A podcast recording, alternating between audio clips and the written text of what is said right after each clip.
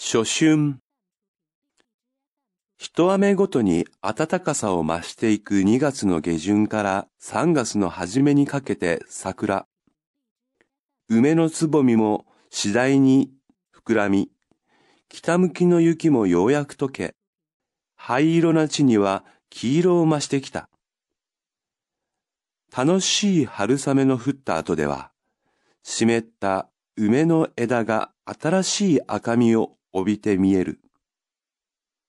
長い間雪の下になっていた草屋根の青苔、急に生き返る。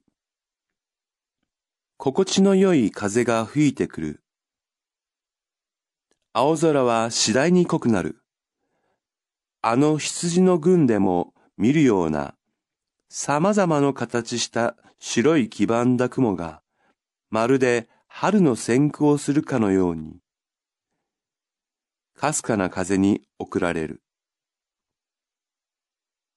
千曲川のスケッチより、マス、下旬、つぼみ、